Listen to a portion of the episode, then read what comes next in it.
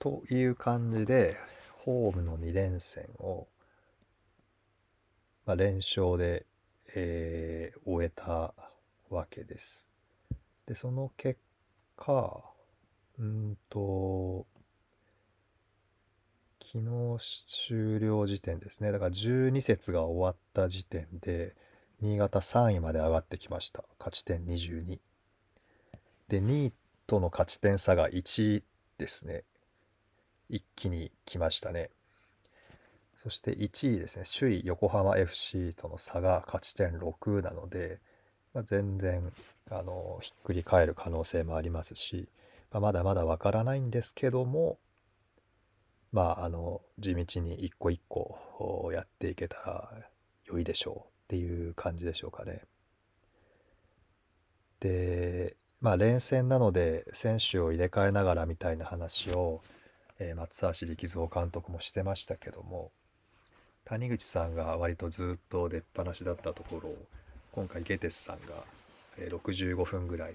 試合に出てましたね。だまだコンディション100%じゃないのだろうっていうところとうんとゲデスさんの生かし方がチームの中で、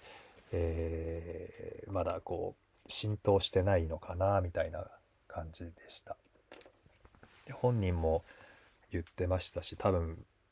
プレーでもそうしようとしてたのか、まあ、ポストプレーが狙いみたいな感じの選手でしたのでうんそういうポストとかを使いながら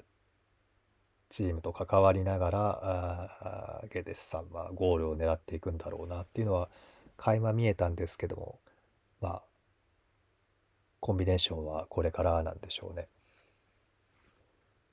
あとはまあ誰っていう選手名ってわけじゃないんですけども昨年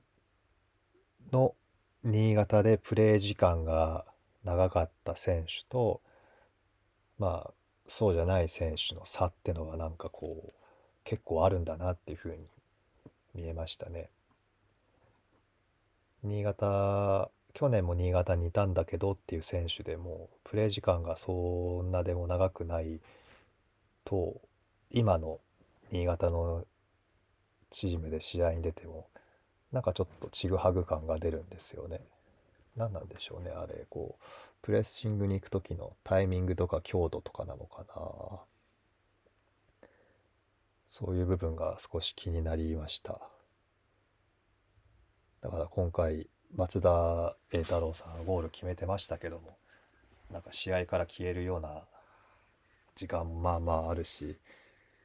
ディフェンスでもなんかちょっと物足りないプレスの感じもありましたしそれは伊藤良太郎さんにも言えたし一平篠塚さんもそうですよね。あとはあそうそう。中盤の2人ですよね。島田譲さんと高貴弘さんの2名は替えがいない状態が続いてますのでこれはなんとかして休むことが疲労回復のタイミングをちゃんと作らないと怪我につながりますから誰かこう成長して試合に絡むのか誰か移籍で獲得するのかちょっとこうどうなるか分かんないですけど今のところあの2人はずっと出っ放しなので、まあ、そろそろ誰かが出てこないとシーズン持たないんじゃないかなっていうふうに心配にはなっています。はい。新潟の話はこんなとこでしょうかね。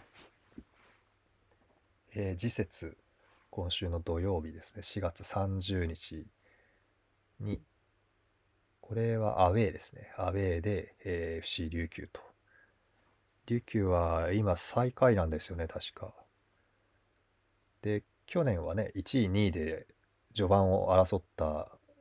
チームなんですけど今シーズン琉球どういうわけか、えー低迷しております。選手も何人か移籍があったみたいだし監督も去年の途中で変わってますしサッカーは分からないですね。という感じで連休も、試合がありますので、えー追いかけたいと思います。